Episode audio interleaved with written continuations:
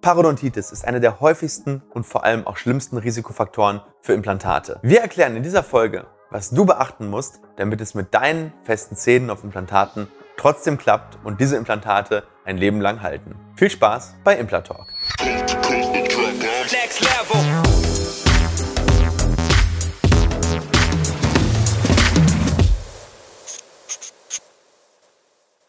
Parodontose ist eine der verbreitetsten Volkskrankheiten der Welt. Über 50 Prozent der Bevölkerung leiden im Laufe ihres Lebens entweder irgendwann an einer chronischen oder an einer akuten Parodontitis. Und gleichzeitig gilt Parodontose oder wie es eigentlich korrekt heißt Parodontitis als einer der größten Risikofaktoren für Zahnimplantate. Wie gehen also Zahnimplantate und die Veranlagung für Parodontitis miteinander, so dass du, obwohl du vielleicht die Veranlagung hast, Implantate bekommen kannst und was noch viel wichtiger ist, extrem lange was von deinen Implantaten hast. Und genau um dieses Thema geht es im heutigen Video. Wenn du dich aber erstmal genauer über das Thema Parodontitis informieren möchtest, dann blende ich dir oben im i einmal unser Thema zu den Grundlagen der Parodontitis ein und natürlich, ja, was du gegen Parodontitis überhaupt generell tun kannst. Heute in diesem Video geht es aber erstmal speziell um das Thema Implantate und vor allem, wie du Implantate bekommen kannst mit einer Veranlagung für Parodontitis und diese hoffentlich bis zu deinem Lebensende behalten kannst. Aber trotzdem ganz kurz zum Thema Parodontitis. Was ist eigentlich Parodontitis? Und eine Parodontitis zeichnet sich grob durch genau drei Sachen aus. Zum einen im frühen Stadium erstens das Thema Zahnfleischentzündung, also Gingivitis, also eine Entzündung nicht des Zahnhalteapparates, sondern des Zahnfleischs. Zweitens zeichnet sich eine Parodontitis im späteren Stadium durch Knochenabbau aus. Das heißt, der Zahnhalteapparat baut ab und dadurch verliert der Knochen nach und nach die Haftung am Zahn oder andersrum, der Zahn liegt mehr und mehr frei. Und das dritte, woraus sich dann eben der Endpunkt ergibt, das ist eben die Zahnlockerung. Das heißt, wenn du an den Zähnen wackeln kannst und die bewegen sich, dann ist die Parodontitis bereits im sehr, sehr späten Stadium und dann hat man meistens das große Problem, dass dann auch der Zahnverlust droht. Und ganz wichtig dabei zu verstehen ist, dass die Parodontitis an jedem Zahn einen unterschiedlichen Fortschreitungsgrad haben kann. Das heißt, der eine Zahn kann komplett locker sein und an anderer Stelle kann ein Zahn fast noch gar keinen Knochenabbau haben. Häufig ist es allerdings so, dass bei einer generalisierten und chronischen Parodontitis natürlich nicht ein Zahn noch 100% hat und der andere hat 0, sondern das schwankt so ein bisschen und schreitet natürlich in seiner Gesamtheit so ein bisschen fort. Also ähnlich wie, sag ich mal, in einem Gebirge, je weiter du ins Hochgebirge kommst, gibt es zwar immer noch Gipfel und Täler, aber selbst die Täler sind höher als das Flachland liegt. So ungefähr kannst du dir das auch bei der Parodontitis vorstellen. Aber warum ist das so? Warum ist die Parodontitis nicht an jedem Ort gleich stark fortgeschritten? Und das liegt eben daran, dass es immer um den lokalen Befall des jeweiligen Zahnes oder auch in dem Fall, wenn wir jetzt über Implantate reden, des Implantates geht. Das heißt, eine Stelle am Zahn kann total stark mit Plaque befallen sein, weil sie dort zum Beispiel besser gereinigt äh, werden kann oder schlechter gereinigt werden kann. Und die andere Stelle kann fast gar keine Plaque haben, weil dort eben die Mundhygiene besser ist, weil dort die Zugänglichkeit besser ist, weil dort die Anatomie besser ist oder weil die Konfiguration des Zahnes einfach so ist, dass sie, ja, dass zum Beispiel die Oberfläche bei mehrwurzeligen Zähnen einfach viel, viel ähm, komplexer ist als bei einem einwurzeligen Zahn.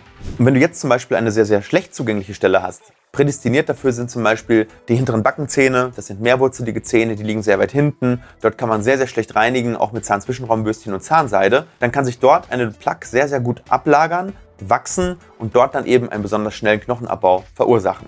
Das ist auch der Grund, warum häufig die oberen hinteren Backenzähne mit als erstes verloren gehen. Also als Learning vorab, da wo Plaque ungehindert äh, wachsen kann, ja, da hat der Zahn eine besonders hohe Chance oder ein besonders hohes Risiko vielmehr, dass er Knochenabbau erleidet. Dort, wo Plaque und Bakterien regelmäßig und gründlich entfernt werden, da hat die Parodontitis in der Regel wenig Chancen, weil sie ist eine bakteriell verursachte Erkrankung und dort, wo Bakterien entfernt werden, das habe ich schon in ganz, ganz vielen unserer Videos gesagt, ist man eigentlich relativ safe. Und das ist extrem wichtig, weil wenn wir jetzt in Richtung Implantate gehen, für das Implantat gilt genau das Gleiche. Also auch ein Implantat kann eine Parodontitis bekommen. Die heißt dann nur nicht Parodontitis, sondern die heißt dann Periimplantitis. Und hierbei übertragen sich, wenn man zum Beispiel noch Restzähne hat, die Bakterien aus der Plaque des Zahnes langsam auf die Implantatoberfläche, nisten sich dort ein und machen dann genau das Gleiche wie das, was sie auch am eigenen Zahn machen, nämlich sie produzieren Stoffwechselprodukte, triggern die Immunabwehr und sorgen dafür, dass dann eben die Zahnfleischtaschen oder die Implantattaschen tiefer werden und Knochenabbau resultiert. Aber das kann natürlich auch passieren, wenn gar keine Zähne mehr da sind.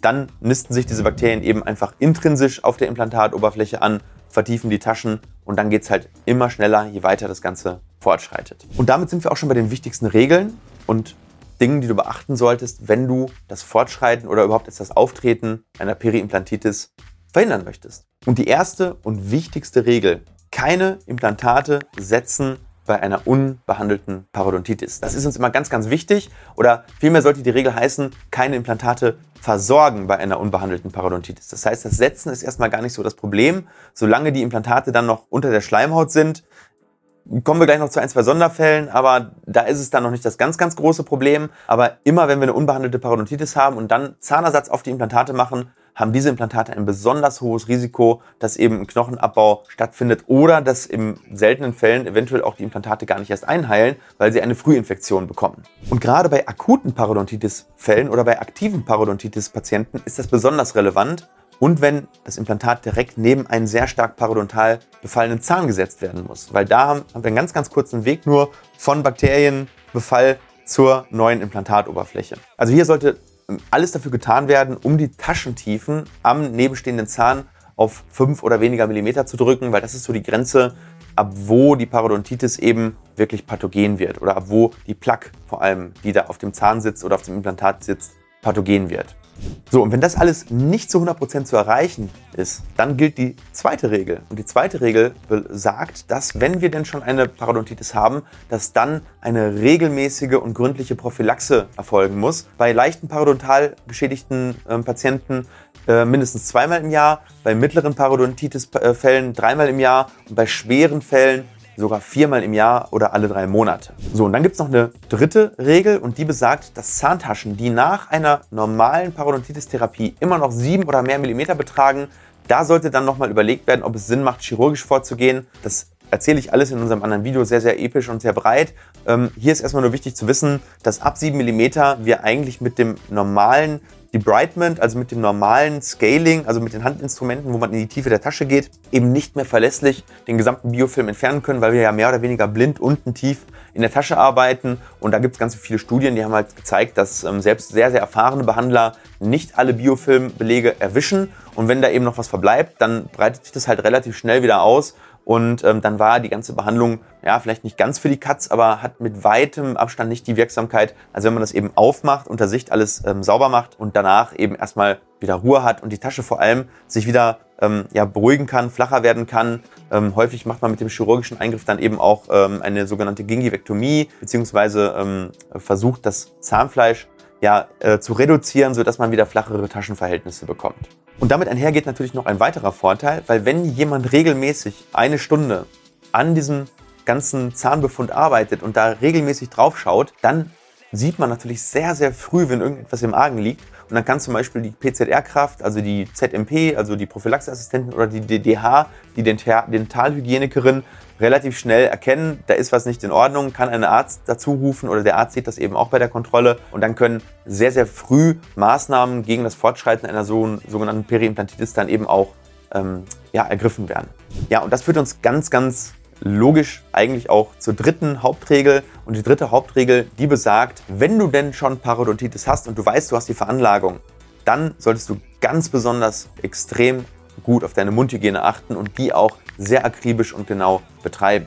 Und damit meine ich, dass bei solchen Personenkreisen eben nicht nur die Zahnbürste ähm, dein bester Freund ist, sondern du auch mit Hilfsmitteln arbeiten solltest. Und dazu gehören verschiedene Sachen wie Zahnseide, Interdentalraumbürstchen, Chlorhexamet, Mundspüllösung und weitere Dinge, die eben diesen Biofilm weiterhin zerstören und die Bakterienlast in den Taschen reduzieren. Zum Beispiel kannst du mit Superfloss und mit Zahnzwischenraumbürstchen Bereiche erreichen, die du mit einer normalen Zahnbürste eben einfach nicht erreichen kannst. Ne? Das ist ja logisch, dass eine Zahnbürste irgendwo im Zwischenraum stecken bleibt und gerade im Zwischenraum sitzen eben die meisten Bakterien und verursachen da eben auch die größte Immunreaktion und damit auch den größten Knochenabbau. Ja, aber auch so andere Hilfsmittel wie zum Beispiel ein Zungenreiniger kann auch weiterhin helfen, Bakterienlast zu reduzieren. Im Endeffekt geht es bei der Parodontitis oder der Periimplantitis immer darum, Bakterienlast zu reduzieren. Am besten direkt auf der Oberfläche des Zahnes, aber auch sekundär, also im Mundraum, weil alles, was irgendwo im Mundraum schwirrt, kann sich potenziell natürlich auf die Zahnoberfläche anheften und zu einer späteren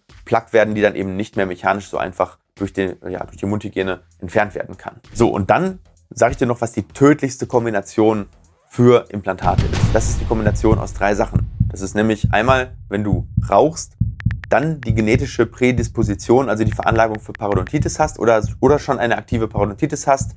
Und das dritte ist dann eben, wenn die Mundhygiene zusätzlich eben noch schlecht ist. Wenn du die Kombination hast, dann hast du ein, ein, ein um mehrere zehnfaches hohes Risiko, dass du in den nächsten 10, 15, 20 Jahren eben Knochenabbau an Zähnen, aber eben auch an Implantaten erleiden kannst. Es gibt aber eine gute Nachricht. Du kannst zwei von den drei Faktoren komplett durch dein Verhalten ausschalten. Und bei der dritten kannst du eben durch, ja, durch schlaues Taktieren, durch schlaues Anwenden von Hilfsmitteln, durch schlaues Reinigen die Folgen zumindest extrem stark abmildern.